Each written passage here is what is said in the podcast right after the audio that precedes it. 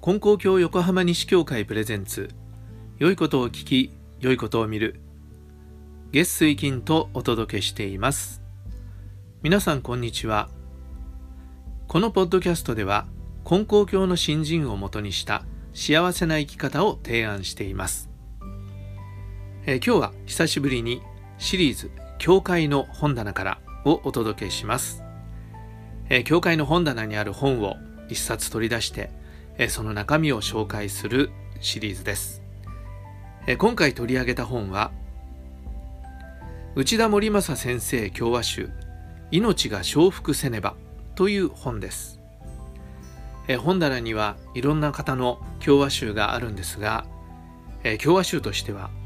初めて取り上げますけれども内田先生のお話をさせていただくことにしました。実はこの本を取り上げたいと思いながらもなかなかね勇気が出なかったっていうか実施するのに、え時間がかかったところがあります、え内田先生という方はどういう方かというと、え金光教学院というのがあるんですがこれは金光教の先生になるために、え金光教の本部で1年間修行するんですがその修行する場まあ学校です、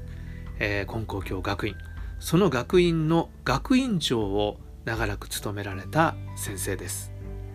で実を言うと僕も内田先生が学院長の時に学院で、え修行させてもらった一人です。内田先生は1925年生まれ大正15年、えー、中国の青島で生まれられました、えー、そして戦争中北京大学で学ばれ戦後は京都大学で学んで、え、卒業後金光教の教師になられました。で長らくですねその後金光教の教義を研究する教学というんですけれども教学研究に携わられました。でその後、まあ、晩年金光教学院の学院長をなさったということです。1994年平成6年に69歳で亡くなられました。でこの本には本部広前で内田先生がなさった教話と、えー、毎朝学院長は学院生に教話をしてくださるんですがその学院での教話そして教内観光物に書かれた原稿それが収められています。で内田先生どういう方だったかというと非常に求道的道を求めるというね求道的な先生で、まあ、求道者愚道者って言いますかね。そういう先生でした。相当ね厳しい方だったようです、えー、先生の後輩の方はもうその厳しさにね震え上がるようなところがあったようですけれども、えー、僕ら学院生にはとても優しかったんですね。叱られたことなんかないんです、えー、こんなことをね思い出しました、え、僕が学院にいる時に当時学院はですね飲酒間食は禁止だったんです、えー、もう与えられている食事のみでね、えー、生活をするということで、えー、おやつを買い食いしたりお酒を買ってきて飲んだりっていうことはね当時禁止だったんです。であるお休みの日に、えー、本部に東公園っていう場所があるんです。これは東京府境の記念の場所なんですけど記念碑が立っていてただ普段訪れる人もほとんどいないということでえー、もう夏はね草がぼうぼうになるんですね。それで関東から行った学院生で、まあ、その東京府境にねゆかりのあるもので、えー、休日草刈りをね、えー、したことがあります。で草刈りに行くんですけど暑いのでちょっと休憩の時にね、えー、禁断のコカ・コーラを飲もうと思って、えー、買いに行ったんですね。で自動販売機でコーラを買って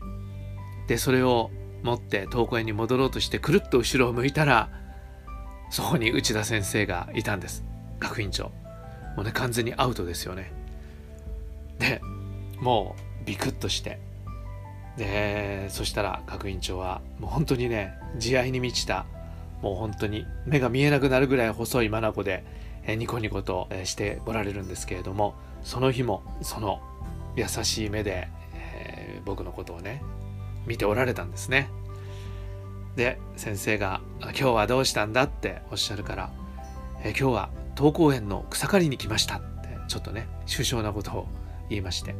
もうね来なかったことは見つかってるんですけどそしたら内田先生は「そうかそうかそれはご苦労さん」って言って何も言わずにスーッと通り過ぎていかれましたなんかねほっとする叱られないでほっとしたのと同時にこれ叱られるのよりもねきついですよね。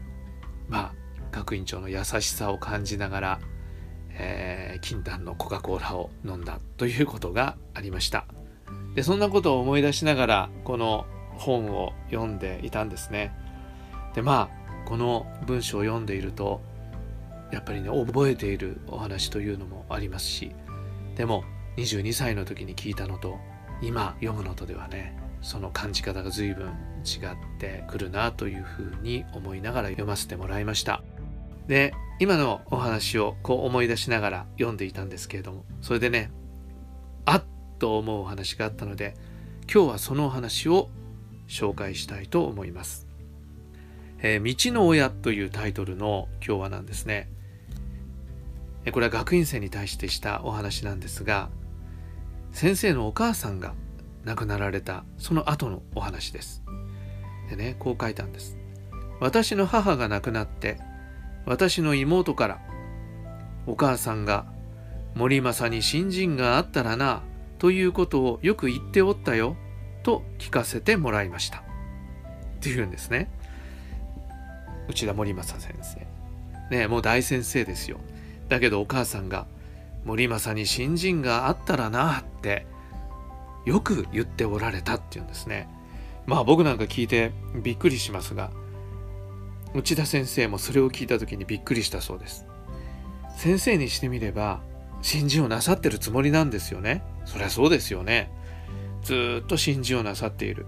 もう人一倍道を求める心の強い先生だったわけですがところがお母さんが「森政に新人があったらなと言った。だけどどうしてそういうことを言われたのかっていうのがわからないわけですよね。だけども親なればこそそういうことを言ってくれておったのだな。そして神様に日々祈っておってくれたのだなと思った。そうしてありがたいなと思わず涙が出ました。ということなんですね。で先生はその先生のお母さんの長年の新人から見れば先生ご自身が新人だと思っているようなことは誠にたわいもないものであったんじゃないかとそれでも新人かと言われるような新人だったんだと思うとでそれをじっとお母さんは見つめながら祈ってくれていたんだなということに気がついたということなんですね。で先生自分では生実家新人があるつもりになっておる愛すまなかったなとしみじみ思わされましたというふうにおっしゃるんですね。で先生はその新人をしていると、ね、自分には新人があると知らず知らず思い込んでいると。でも新人っていうのはあるとかないとかいうものではないんだどうなったら新人があってどうであったら新人がないというようなことはそんな簡単に言えるものではないんだと。新人というのはどこまでも求めていくものなんだということをまあお話ししてくださってるんですね。でこの話をしてくださった上で学院生にねおっしゃるんです。親というのは新人の厳しい目を持って我が子のことを見ていると。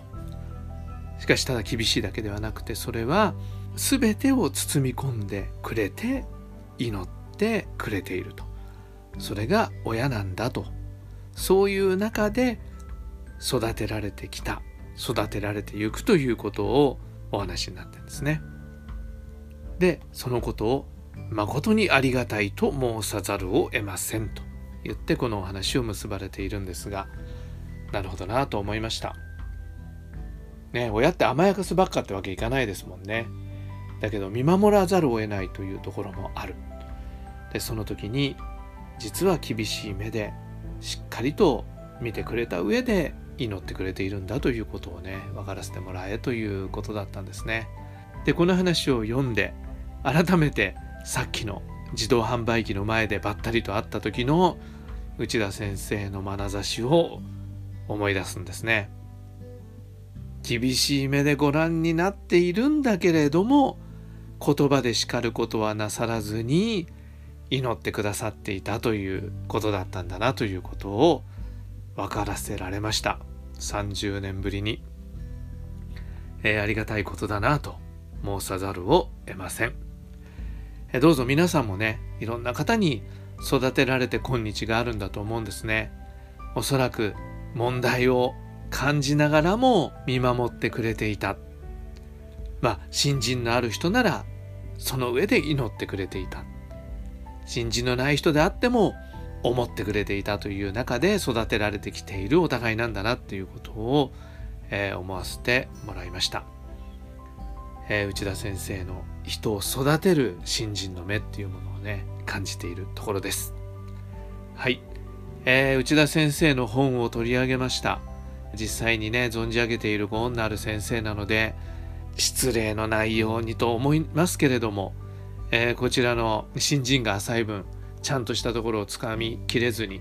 つまみ食いのような紹介しかできないと思いますが、えー、何回かこの本を元にお話をしたいと思います。次回の配信もお聴きください。それでは今日も良い一日を。